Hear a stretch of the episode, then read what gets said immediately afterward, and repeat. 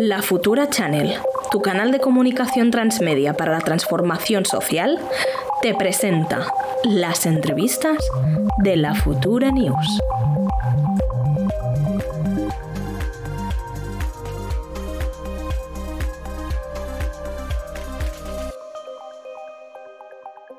Pues hoy tenemos el placer en la Futura de charlar con Sara Ruballo. Ella es historiadora del arte y también es conocida en YouTube como La Gata Verde en un canal que decide abrir en 2015 ¿no? y que ahora nos explicará mejor, un poco para acercar la historia del arte a todo el mundo y un canal que hoy ya cuenta con más de 100.000 sus- subs- suscriptores. Acaba de publicar un libro eh, titulado Pintoras, con A mayúscula, eh, donde hace un recorrido de, por las mujeres pintoras que, que la historia del arte, sorpresa, sorpresa, se ha olvidado de, de mencionarnos, ¿no? Em, hola Sara, ¿qué tal? ¿Cómo estás? Hola, ¿qué tal? Pues muy bien, la verdad, muy, muy contenta de estar aquí con vosotros y vosotras para hablar pues, de todo lo que nos atañe, ¿no? De ese cambio que estamos intentando gestar entre todos y todas. Muchas gracias por acompañarnos. Pues bienvenida, Sara. Vamos a empezar un poquito por el principio, ¿no? Según sabemos, eh, fue en un viaje a Florencia donde empezaste a interesarte por la historia del arte. Cuéntanos un poquito este, este inicio. Pues la verdad es que llegué allí como un poco de manera fortuita, porque yo realmente no iba a Florencia a estudiar arte, sino a estudiar la lengua, a estudiar italiano, porque soy muy mala en mates y en idiomas. Y entonces tenía que presentarme a selectividad y, bueno, me pareció como una, una cosa como muy, muy necesaria, ya que iba tan mal en clase, pues dije, pues me voy tres semanas a, a Italia y me meto un curso, un chute express de idioma eh, y así a ver si tengo alguna posibilidad de aprobar ¿no? Eh, la selectividad que era enseguida. Entonces me fui pues en abril del 2006, me planté en Florencia y resulta que aprendí muy poco italiano, pero descubrí mi gran pasión, que era el arte. Así que bueno, pues yo súper feliz de, de, ese momento, la verdad. Aprobé, aprobé la, la, la, Claro, aprobé la selectividad. Bueno, mentira, la suspendí en junio y luego la, la aprobé bueno. en septiembre. Eh, y fue entonces cuando ni siquiera sabía la nota, eh, me estaba bajando a Andalucía a vivir porque estaba bastante harta de Madrid y de las obras y de todo y dije, quiero romper un poco con todo. Y me estaba bajando a Granada a vivir, pero no sabía si me iba a matricular a la facultad o iba simplemente a buscar trabajo de lo que fuese, porque no sabía si había aprobado. Entonces me acuerdo que pasando por Despeñaperros me llamó mi madre y me dijo, has aprobado, así que puedes irte directamente a la facultad. Y fue entonces cuando me fui a la facultad y, y, y entonces me, pues de ahí ya me matriculé en Historia del Arte. Oye, pues qué, qué viaje más provechoso, ¿no? Sí, te Sí. sirvió para aprender, y, bueno, mejorar idiomas, aprobar la SELI, aunque fuera en septiembre, y, y embar- Sí. embarcarte ¿no? en esta aventura de la, de la historia del arte. Em, Sí. Hablando de, de historia en general, ¿no? Ya no solo la del arte, pero la historia normalmente está escrita ¿no? por hombres, por hombres blancos, supuestamente eh, heterosexuales. Y quisiéramos saber en qué momento tú te das cuenta, ¿no? O, o porque a veces parece todo muy obvio, pero no te das cuenta hasta que no hay, hay algo que te hace un clic y, y empiezas a analizar que la historia, y en este caso la historia del arte, pues igual faltan una parte de la población, ¿no? En este Una caso. parte de la mitad. Pues eh, es muy curioso porque incluso teniendo un, un primer intento de despertar muy potente dentro de la carrera, no eres consciente realmente. O sea, yo hice toda mi carrera, la mitad la hice en Granada y luego la otra mitad me, me, me, trasla- me trasladé a la Complutense de Madrid. Y, y hasta que no llegué a quinto de carrera, eh, porque yo hice licenciatura, yo soy muy vieja, No, Eh, pues hice licenciatura y el caso es que durante los cuatro primeros años de la carrera yo nunca vi ninguna mujer ¿no? dentro de lo que es el temario. No las vi ni como historiadoras, ni como mecenas, ni como musas, ni como artistas, ni mucho menos. ¿no? Eh, fue cuando llegué a la Complutense, que tuve en quinto de carrera en arte contemporáneo a Estrella de Diego, que es una referente para todas nosotras, eh, que ella de repente empezó a hablarnos de pintoras y artistas eh, multidisciplinares del siglo XX. Y entonces en ese momento tú de repente dices, wow, hay un montón de mujeres en el siglo XX, qué genial, ¿no? pero no te paras a pensar qué pasaba antes, ¿no? o, qué ha pasado antes, o por qué esta profesora es diferente a los demás, ¿no? Eh, simplemente te comes el aluvión de mujeres nuevas que parece que han aparecido en el siglo XX y en el mundo del arte como si fuesen auténticos champiñones, porque antes no hay, o sea, no vienen como, no te enseñan que vienen de una trayectoria, ¿sabes? No te vienen, no te enseñan nada de eso. De repente es una profesora única que te enseña un montón de mujeres, muy descontextualizado todo en el sentido de que no hay una trayectoria previa y para adelante. Y cuando acabas la carrera, pues te quedas con eso, ¿no? Te quedas como de, bueno, pues ya está, pues no, las mujeres no pintaban porque no sabían, porque no había, porque no querían o lo que sea. Y sí, hay pintoras, pero en el siglo XX, ¿no? Y de repente ya es con el maravilloso mundo de Internet y cuando abrí mi canal de YouTube para ir buscando temas y tal, pues ya en Internet empiezas a buscar y, y empiezas a ver que sí que hay, lo que pasa que no te las han contado y entonces fue ahí cuando empecé a, a tirar de todos los hilos y fue cuando efectivamente escribí, escribí junto con un equipo a la primera parte de Pintoras, porque Pintoras mm, está el volumen 1, es una larga investigación.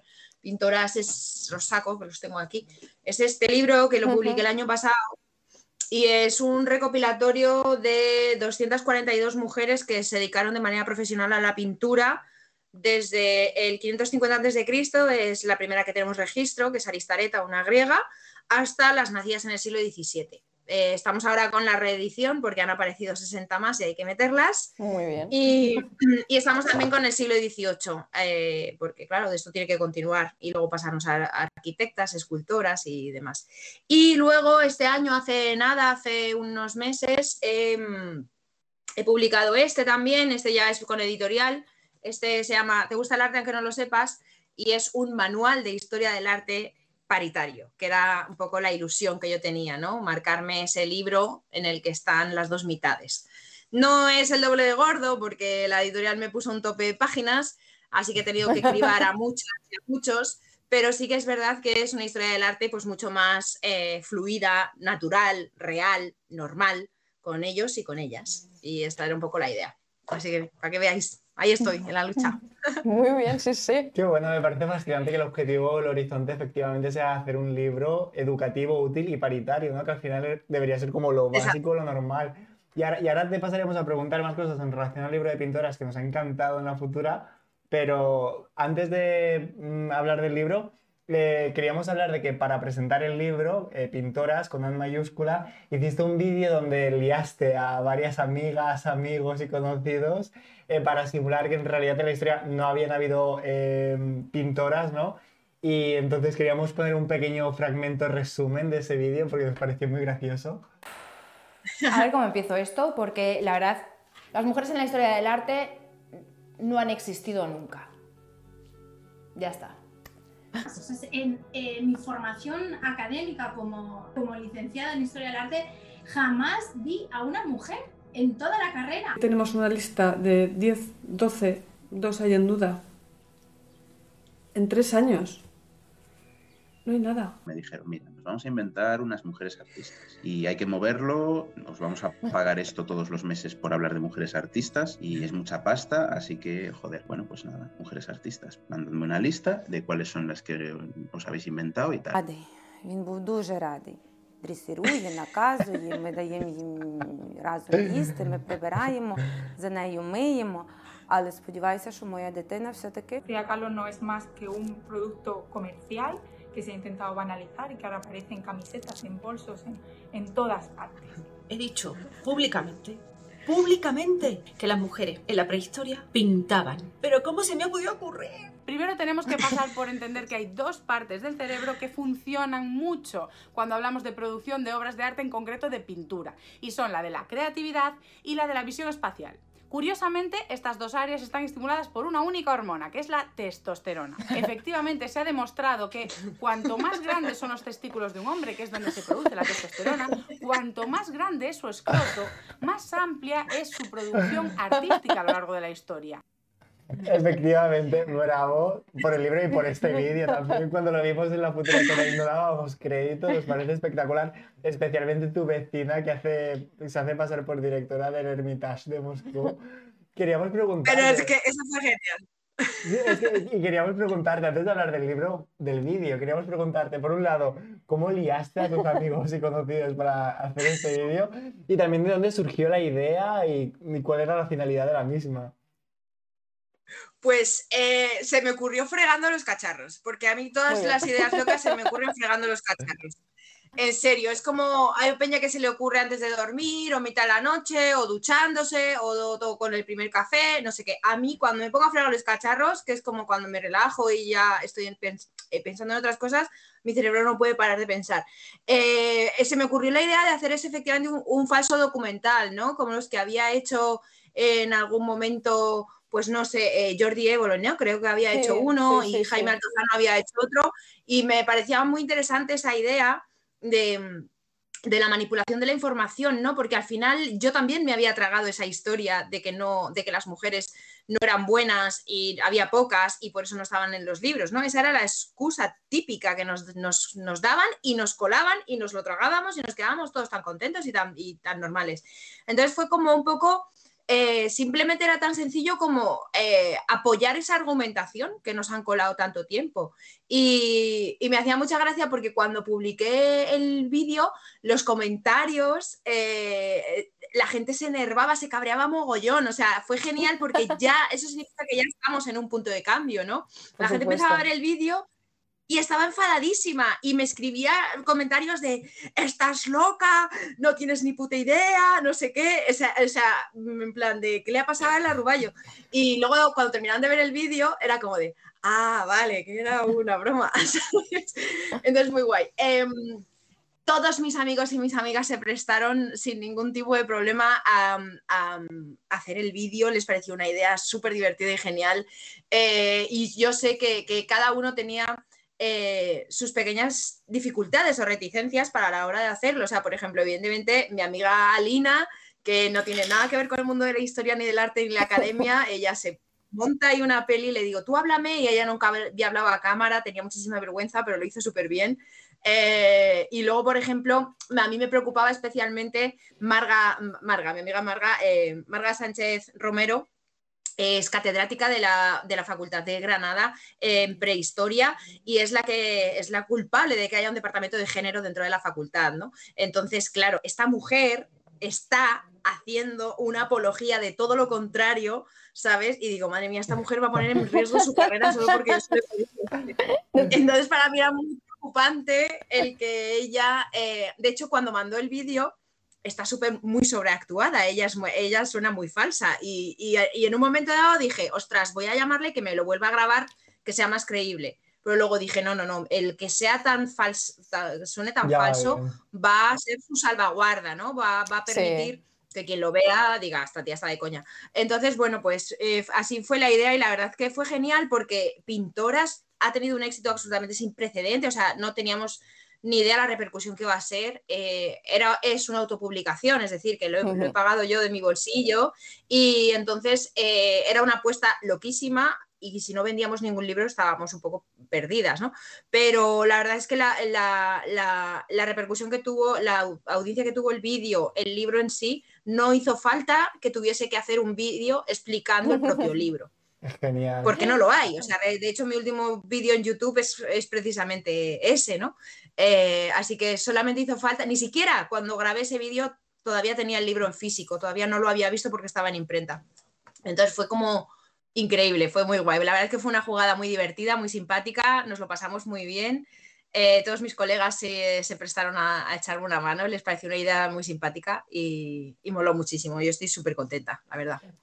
Eh, Es que es genial y encima nos encantó eso, ¿no? Que hayas falseado la historia justamente para visibilidad, visibilizar que la historia falseada es la que nos han contado, ¿no? Nos pareció una sátira Sí, genial. es- no, y, y además que, por desgracia, estos argumentos existen, ¿no? Entiendo que, que Claro. dentro- o sea, tú dices, ¿no? Yo en la carrera hasta- durante cuatro años no, parecía que no había ni una mujer, que- ni historiadora, ni, ni, ni artista, ¿no? O sea, realmente Sí, hay sí, sí. reticencias. ¿Tú crees que hay reticencias dentro del mundo de, de los historiadores, sobre todo de hombres, a reconocer que hay estas mujeres que han formado parte de la historia y un poquito por qué? Pues a ver, realmente ca- cada vez menos, ¿eh? la verdad. Cuando yo estudié, eh, sí que es verdad que mm, directamente, a lo mejor si alguna vez alguien se hizo esa pregunta, la respuesta era automática, era porque había pocas y de poca calidad. Y ya está. Y fin de la discusión y ya nadie preguntaba nada más. Pero eh, sí que es verdad que eh, las cosas han, cambiado un montón y de hecho, como os digo, la prueba es que ese vídeo Ujú. levantaba ampollas en los tres primeros minutos, ¿no? Incluso de gente que no tiene un contacto muy continuo con el arte, pero sí que ya este debate ya está dentro de la sociedad, ya la gente da por hecho que es una obviedad que en los libros falta la mitad de, de la gente. Eh, y además no solo los libros de arte o de historia, en los libros de ciencias, en los libros de literatura, en los libros de cine, en los de lo que sea, falta la mitad. Entonces, ahora yo no creo, yo no me encuentro con tanto, con tanto opositor, ni mucho menos, eh, sino con gente que o no hace nada o que efectivamente está remando eh, para que esto se iguale. Pero sí que es verdad que hay una diferencia muy grande de qué manera se igualan las cosas, ¿no? Hay gente que polariza mucho o que tiene toda la intención de algo que yo no, comparto, por ejemplo, como historiadora, que es el quitar a hombres para meter a mujeres, ¿sabes? El hacer una criba.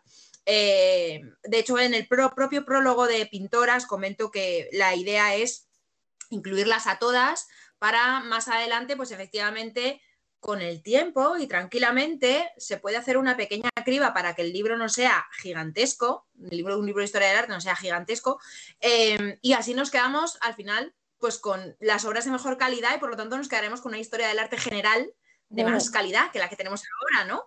Al quitar hombres mediocres y meter mujeres excepcionales. Entonces esta es un poco mi, mi ilusión, mi idea, y de ahí un poco que, que cuando me ofrecieron la oportunidad de escribir este, pues dije, vale, eh, pintoras me queda todavía el siglo XVIII y siglo XIX, pero me veo capacitada de sobra para, para hacer un nuevo canon, mm, ¿vale? Una nueva historia del arte mucho más, eh, mucho más real.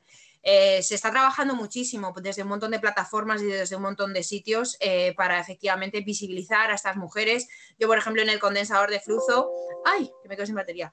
En el condensador de flujo, eh, espera, que trabajo ahí en, ya sabéis, en la tele, in- intento ah, sobre todo mm, visibilizar muchísimo a las mujeres y siempre puedo cambiar una obra de un hombre por una de una mujer, mm, lo, lo propongo y mm, normalmente no me ponen pegas, ¿no? O sea, el primer año era más raro y ya los dos siguientes ya incluso eh, eh, la propia cadena propone obras de mujeres, o sea que ya está normalizándose bastante rápido, la verdad. Me, me alegro un montón. Genial. Falta tema de museos, complicado. Justamente antes comentabas también que Pintoras efectivamente ha sido un libro autoeditado, ¿no?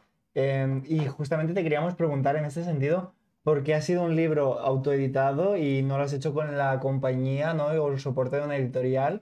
Y también después, eh, no sé, las ramificaciones que eso tuvo y a día de hoy, ¿dónde podemos conseguir el libro? Muy buena pregunta. A ver, pues en un primer momento a mí se me, eh, se me acercaban muchas editoriales queriendo publicarme un libro porque al tener alcance en redes, pues como que dan por hecho que vas a tener ventas aseguradas. Entonces yo siempre te, pre- siempre te suelen preguntar, ¿tienes algo en mente? ¿Quieres hacer algo? No sé qué, ¿qué te apetece y tal? Y yo siempre, claro, yo llevaba investigando pintoras, entonces yo decía, pues hombre, pues esto, ¿sabes? Que está a medio camino, estábamos trabajando en ello y pues para adelante es un, libro precioso. Y, y todo el mundo me, me lo echaba para atrás por el hecho de que son 4.000, ¿sabes? Porque claro, evidentemente van a ser varios volúmenes.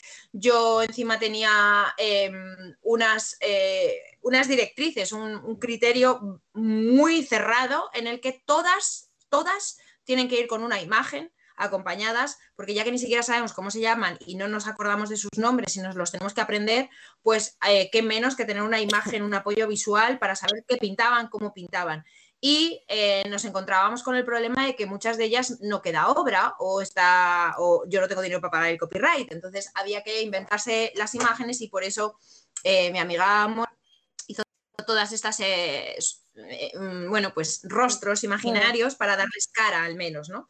Entonces, eh, para mí era fundamental que el libro fuese a tope de color, eh, que van a ser varios volúmenes. Esto es una concepción de un libro caro, ¿vale? La creación de este libro es cara para lo que es una editorial. La editorial quiere ganar dinero contigo, no, ah, no una cosa idílica para igualar la historia, ¿no? que era un poco mi sueño. O sea, ellos ese, ese objetivo no, no, lo tienen. Entonces se me echaron para atrás muchas. Y, y, entonces yo pues decidí entonces hacerlo por mi propia cuenta y ya está. Y así fue. O sea, básicamente que se rechazó en las editoriales. Las editoriales no querían hacerlo. Y de lo que porque no iba a vender, porque no era interesante, porque era caro, por, bueno, por una serie de, de cosas que dijeron.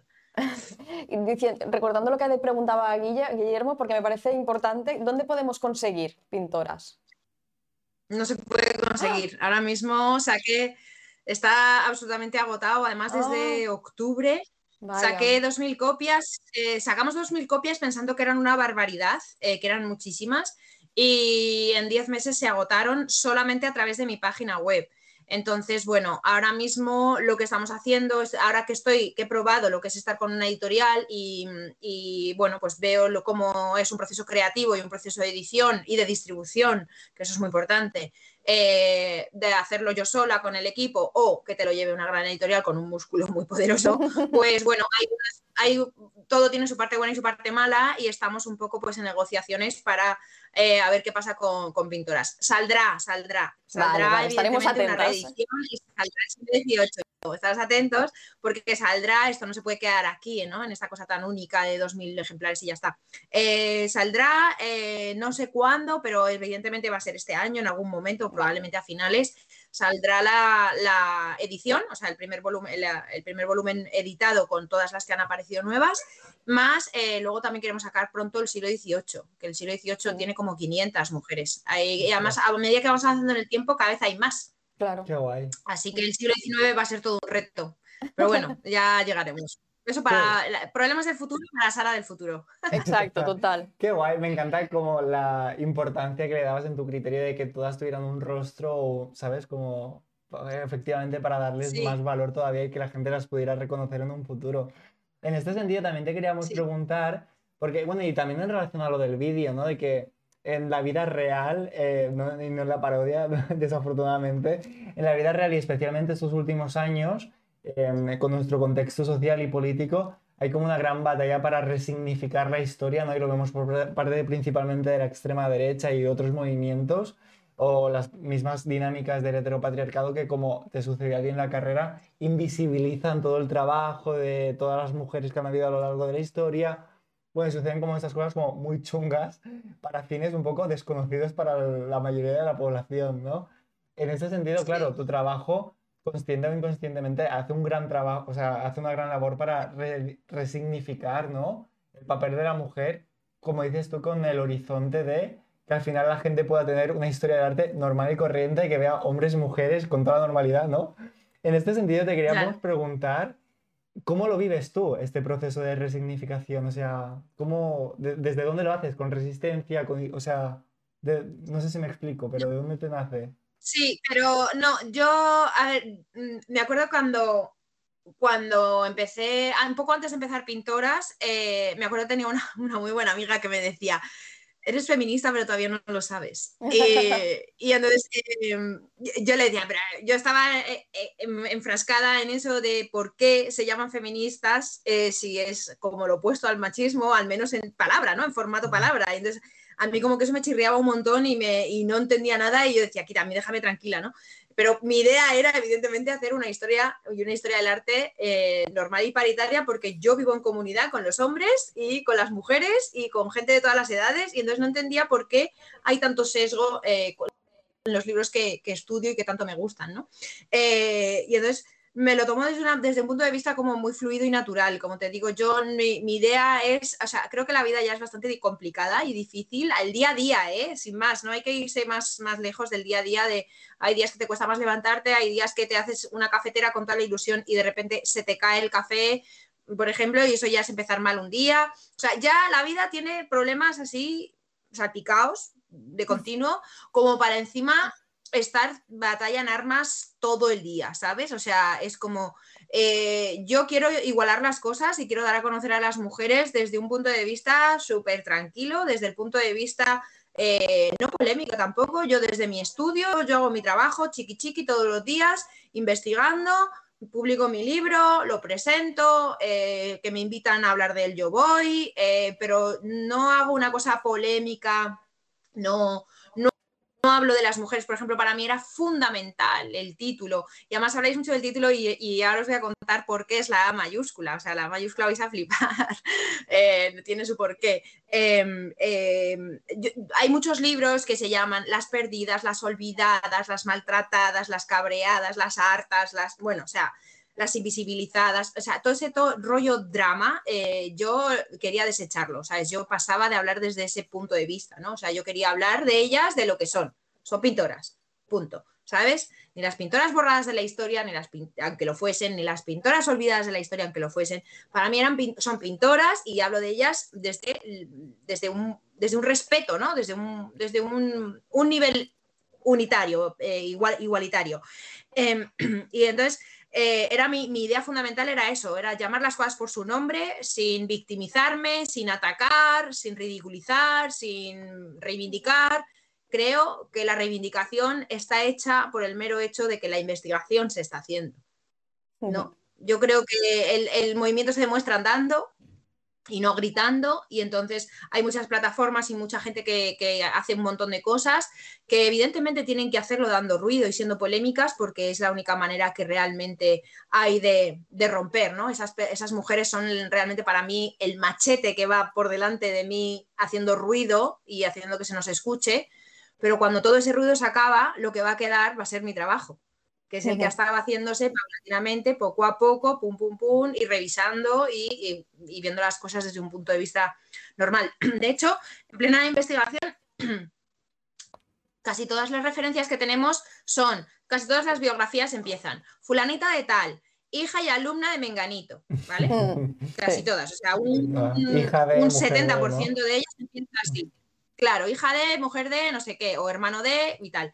Eh, hermana de. eh, y hubo un momento en el que yo estaba ella mm, eh, maquetando y dije, a lo mejor tengo que explicar en el prólogo que eh, hablo de ellas como hijas, como hermanas y como tal, porque en efecto así lo son. Y ahora mismo es lo poco biográfico que tenemos.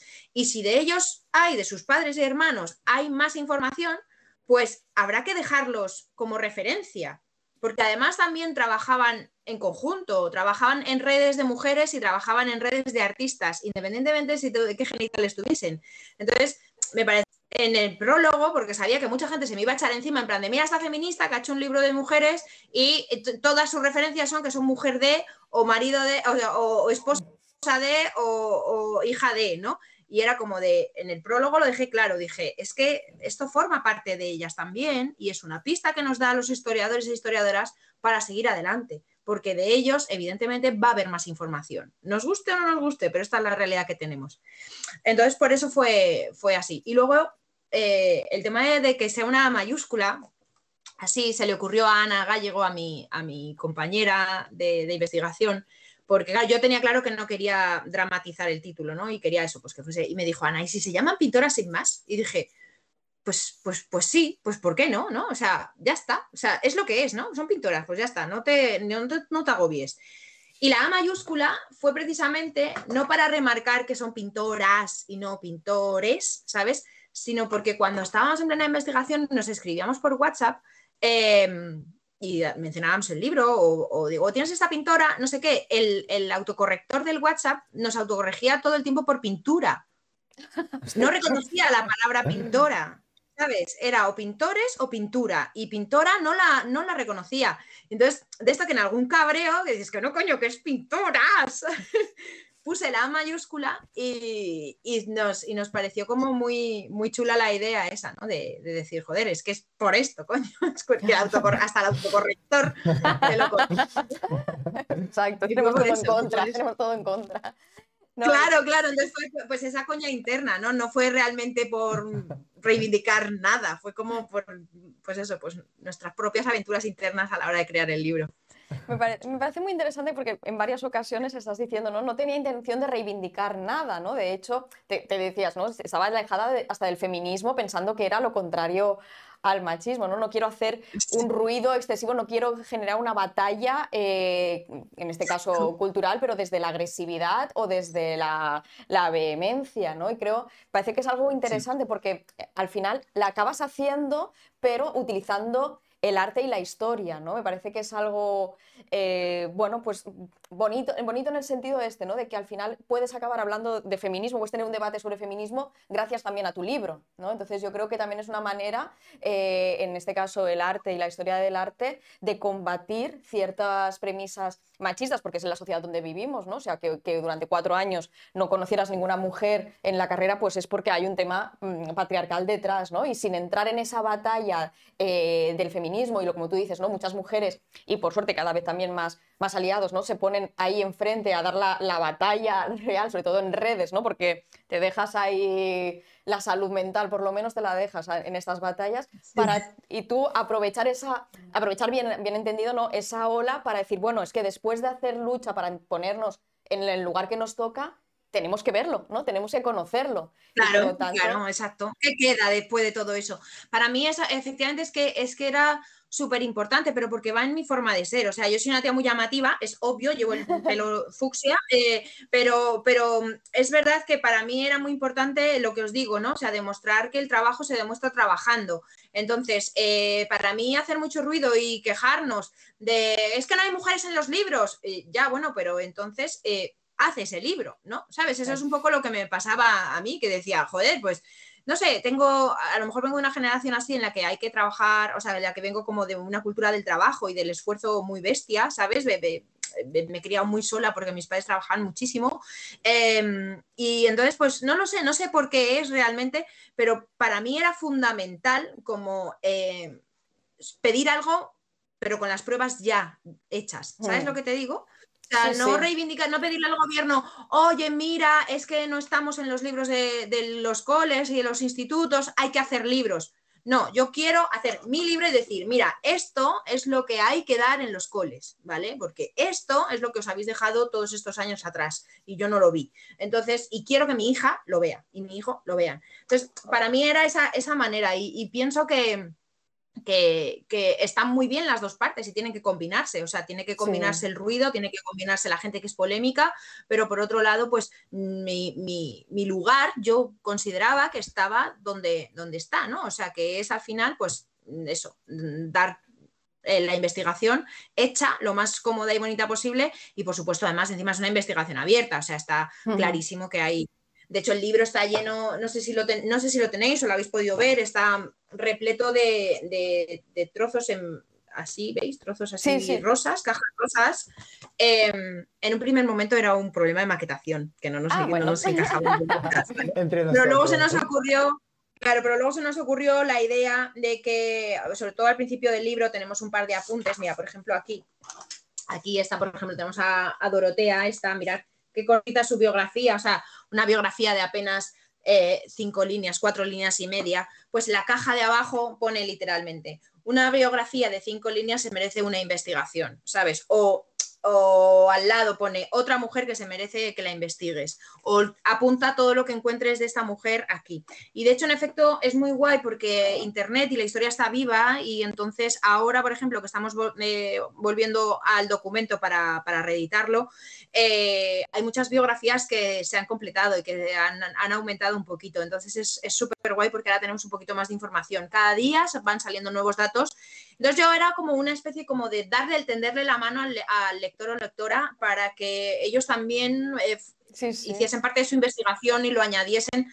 a lo que a mí me había quedado cojo. Entonces, bueno, pues eso, esto es un inicio de trabajo, esto queda muchísimo, queda toda una vida es un trabajo colectivo, ¿no? Al final también es lo, bueno, que la gente se lo apropie y que le interese, ¿no? Porque puedes leer libros y no, y no interactuar con ellos. En cambio aquí, pues está claro que había una necesidad, ¿no?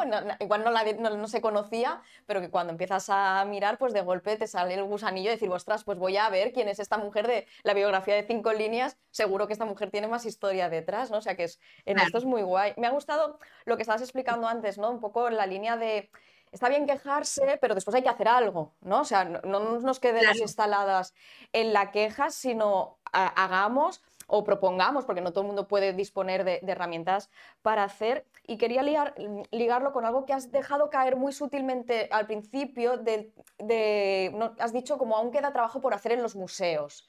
¿no? Yo creo que aquí Sí. hay un tema, ¿no? En los museos, no sé, yo, yo la verdad es que de arte sé poquito, cada uno sabe de lo que sabe, yo de arte es verdad que esta parte pues me interesa mucho, me parece súper fascinante cuando escucho, pero yo me falta pues esta parte cultural del, arte, pero sí que es verdad que los museos los ves como algo lejano, ¿no? Como algo ajeno, incluso según qué museos como algo snob. ¿no? Que, pero después en tu canal ¿no? hay millón- miles de seguidores, por lo tanto sí que hay un interés por el arte. ¿no? ¿Qué crees que tendrían que hacer los museos para llenarse, para que no hubiera esa distancia entre el público más normal, ¿no? más que, igual no somos expertas en arte, para decir, ostras, pues voy a ir pasarme este sábado por la tarde en un museo? Pues esta fue eh, la premisa fundamental por la que yo decidí ah, empezar mis redes sociales y abrir mi canal, ¿vale? Pero yo estudiaba historia del arte y todo el mundo me decía, tía, qué bonito, pero no me des la chapa, ¿sabes? O le digo, oye, nos vamos a de un museo y era como de, no, tía, que no sé nada, ¿sabes? O, o meterte en una galería, ¿no? Que impone un montón, que parece que tienes que ser millonario para irte a una galería y disfrutar de, de una inauguración, ¿no? En el Total. que te ponen una copita, unas almendras y conoces al artista y está todo lleno de gente un poco snob. Yo a veces reconozco que incluso formando parte de ese mundo, también me siento muy fuera de ese mundo por el hecho de que no tengo una cartera con muchos ceros, ¿vale? Eh, o porque voy en deportivas y no voy súper eh, arreglada de la hostia. Pero eh, era la premisa fundamental por la que decidí empezar mis redes sociales y la verdad es que me sorprendí un montón porque evidentemente era una cosa muy de nicho y, y- tengo mucho alcance. Bueno, lo que es al menos para cultura y arte, ¿no? No, no soy muy grande, pero bueno, yo estoy muy contenta. Y, y entonces, eh, de, cuando empecé, sí que es verdad que la distancia con, las, con los grandes museos era abismal. O sea, mi pequeño canal, mi diminuto canal de YouTube era mm, 10 veces más grande que el del Prado.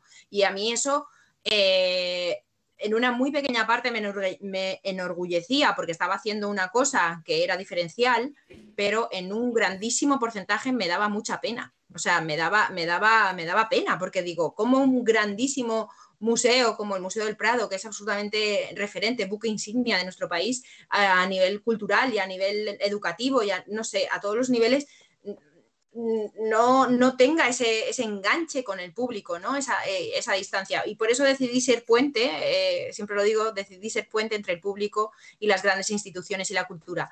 Em, pues la verdad es que es mucha suerte porque gracias a que un día abrí un canal de YouTube y tengo compañeros que se abrieron sus cuentas en Twitter o el Instagram y demás, eh, esa distancia, todos somos muchos más puentes y esa distancia se está cortando con el público y es cierto que los museos se han puesto mucho las pilas de un tiempo a esta parte con las redes sociales, o sea, todos los directos que hace el, el Museo del Prado en el Instagram por las mañanas a las Ujú. 10 menos 10, son una maravilla, el TikTok del Thyssen, eh, yo qué sé, bueno, pues están haciendo la verdad es que un montón de cosas y además sus programas educativos.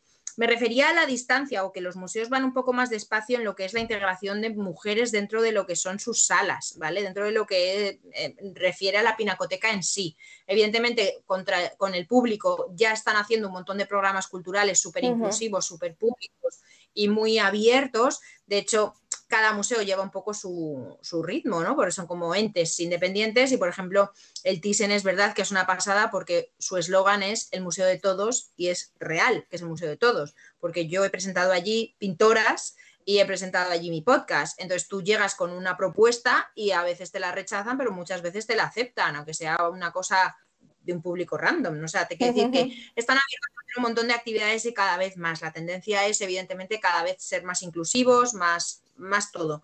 Pero lo, donde va más despacio, y es obvio que va más despacio, es el de colgar más obras femeninas en las paredes. Es verdad que el Prado ha pasado de tener 3 a 18, creo, en muy poco tiempo, en, una- en un lapso de 2-3 años. Eso es una barbaridad. Pero claro, es que ahí hay mucha cosa burocrática, mucho, mucho papeleo y muchas cosas que nosotros realmente al público general se nos escapa, ¿no? O sea, eh, muchas de las obras de estas mujeres están en colecciones privadas, hay que comprarlas, hay que pedir permiso, hay que reubicar, hay que restaurarlas. O sea, hay una serie de procesos muy lentos eh, y muy tediosos que es lo que va frenando esa inclusión real de las mujeres eh, que salgan de los almacenes y se cuelguen en las paredes. Pero evidentemente eh, ya hay bastante movimiento en sala, ya hay mucho movimiento, ya hay mucha más equidad. No hay un 50-50, pero se está haciendo mucho trabajo, ¿vale? Van despacito, pero se está haciendo. bueno, mientras lleguemos a puerto. Total. Nos estamos quedando sin tiempo, pero antes de terminar, yo quería hacerte una pregunta. O sea, si quieres hacemos una última pregunta por cabeza. Sí, y- sí, sí, sí. Porque estoy como súper interesado. Yo soy súper, eh, bueno, programador, súper fan del chat GPT y todo eso. Y justo ayer estaba hablando con una amiga que también es historiadora del arte sobre todo el tema de Dalí y todas estas aplicaciones, bueno, la inteligencia artificial, que ahora también es artista, ella, ¿no? Entonces se pueden hacer cuadros. eh, de hecho, a- a- fue muy polémico porque hace poco se ha publicado un anime donde todos los fondos los han, eh, se han generado a través de inteligencia artificial, ¿no? En fin, toda la movida. Y simplemente quería conocer tu perspectiva como historiadora del arte. ¿Qué opinión guardas? en que sé que es como muy amplio para una pregunta así al final, pero ¿qué opinión guardas en relación a la inteligencia artificial? ¿Cómo crees que esto va a repercutir en cuanto a, la- a los libros de historia del arte o, o- o el arte en sí? Pues primero necesito como historiadora una perspectiva de 50 años para tener un. O sea, tienen que pasar 50 años para poder hacer un mínimo análisis y sacar un poco el criterio y mi propia opinión.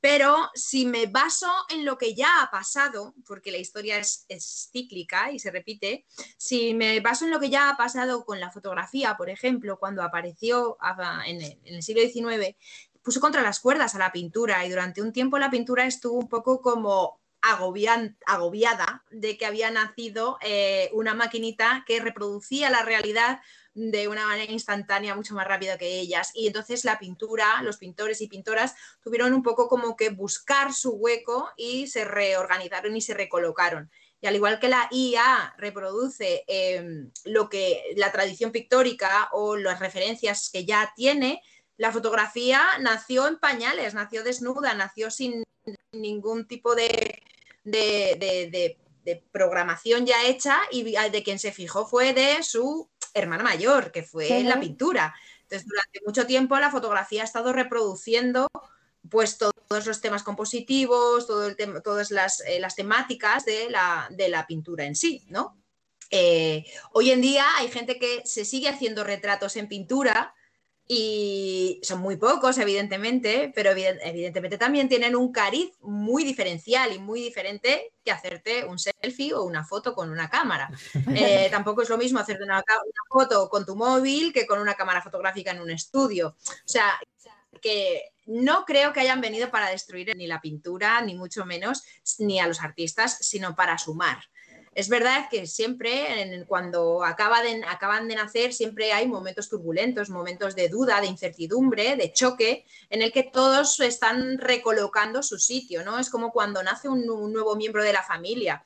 ¿No? Pues hay que reubicar cuartos, hay que, hay que eh, tu madre y tu padre ya no tienen el mismo tiempo para ti, ¿no? Porque está ese hermano o hermana pequeña que ha nacido y, y hay que darle un tiempo y un espacio, unos cuidados que ya no van para ti. Pero mm, eso no implica que a ti ni te quieran menos, ni vas a tener menos tiempo, ni menos espacio, sino que tú vas a buscar tu camino. Entonces, eh, Evidentemente, por ejemplo, creo que para el diseño gráfico sí que va a venir muy bien. Yo creo que ahora mucha gente ya no va a recurrir a los artistas a la hora de diseñarse un logo, a la hora de hacerse, pues eso, un fondo para un cómic rápido o una cosa para una página web, cosas así como más, más rápidas, ¿no? Pero cuando, yo tengo clarísimo que cuando tú quieres algo de una calidad concreta, eh, evidentemente te vas a ir a ese profesional que te lo va a hacer bien o que te va a utilizar el material que realmente estás buscando. No va a matar el arte, no creo. O sea, lo que va a hacer va a ser pues, una herramienta más para poder diversi- diversificarlo. Y también, evidentemente, sí que va a haber gente que tenga que dejar la profesión porque a lo mejor no tiene el talento oportuno. Pero por otro lado, va a darle la oportunidad a otra gente que a lo mejor no se maneja bien con los pinceles, pero maneja la IA de puta madre. Entonces, pues ese es Ya, también qué el- curioso. Sí, sí. la- Muy, Claro. Bueno, pues te hacemos ya la última pregunta, Sara, que hacemos a todas las entrevistadas y entrevistados de, de esta temporada. Es una pregunta ambigua, random. La respuesta tiene que serlo también, o sea, lo que no hay respuestas buenas o Ah, malas. Aquí lo que tú quieras. Es un poco, estamos viviendo, ¿no? O sea, o sea, tú vas escuchando constantemente, estamos en un cambio de era, estamos en un momento histórico, lleno de momentos históricos, ¿no? Y el cambio está por llegar, no sabemos si el cambio ha llegado o no, nos está atropellando. Lo que queremos saber es cómo hacemos que este, estos momentos históricos, este cambio, sea algo positivo, ¿no? ¿Cómo lo hacemos para arreglar este desaguisado, si es que existe? Pues un poco lo que, lo que os he comentado desde el inicio con el tema de pintoras, yo creo que cada uno poniendo su granito de arena, ¿no? O sea, yo creo que somos, somos seres humanos, los seres humanos tenemos eh, unas capacidades absolutamente excepcionales y, aportar eh, cositas, eh, aportar pequeñas cosas, pequeños gestos para ayudar a la naturaleza, para ayudar a los animales, no sé, pues plantar un día un árbol con unos colegas, eh, salir a- o incluso a lo mejor simplemente con ser buenas personas, ¿sabes? O sea, a lo mejor no tienes por qué hacer un gran, un gran invento, un gran hecho, o matarte como yo a escribir un, un tocho. No hace falta. Simplemente con ser buena persona y cada día intentar dejar vivir, y yo creo que es, es suficiente, ¿sabes? Porque también vivimos en una era muy convulsa en el que los odios y las envidias y, y eso y la queja continua también está como muy todo el rato en, en boca de todo el mundo, ¿sabes? El, el- el quejarse mucho y hacer poco, el envidiar al de al lado mm, porque sí, cuando no estás viendo todo lo bueno que tú tienes, no sé, eh, intentar tener un pensamiento más positivista. Eso teniendo en cuenta que yo además odio un poco el rollo este del Mr. Wonderful, ¿no? El rollo de, ah, súper feliz. No, o sea, eh, yo también tengo días de mierda y, hay que- y simplemente asumirlo y dejarlo, y dejarlo ser. Yo creo que convivir tranquilas, tranquilos, es suficiente. Me encanta. Genial. Dejarlo venir. Pues Sara, lo vamos a dejar aquí. Eh, muchas gracias, ha sido súper interesante. Estaremos atentas a la reedición de, de Pintoras para, bueno, para hacer Sí. difusión, para adquirirlo, para, lo- para todo, porque ha sido... De momento podéis tener, de momento podéis tener este, ¿vale? En todos los lados. Este está en la casa del libro, el corte Vale. inglés, Amazon, librerías del barrio y todo. Y este es, este es un manual de, de historia del arte y además, bueno, empieza en prehistoria y acaba en el arte que se hace hoy en día. Y, y además hago una especie como de reflexión de qué es el arte, hacia dónde vamos, en qué momento estamos. Y por supuesto, están las mujeres incluidas. Así que, bueno, pues eso. Para Pues empezamos por este, no pasa nada, podemos Empezar por este, pues mientras esperáis, mientras esperáis el volumen, eh, la reedición y el volumen 2 de pintoras, tenéis este para ir abriendo boca. Nos encanta. Y esperemos que llegue pronto. Pues muchísimas gracias por todo, ha sido un placer tenerte. Un abrazo. Gracias, gracias Que vaya bien. Que tengas muy buen día. Adiós. Igualmente, bye. Hasta luego. Adeu. Bueno, Y pues ya está por hoy. Eh, os esperamos la semana que viene con otro programa de la Futura News y también con el programa de los mundos de Charcastrology. pues sí, un placer, Guillermo, y nada, nos vemos pronto. Hasta luego. Adiós.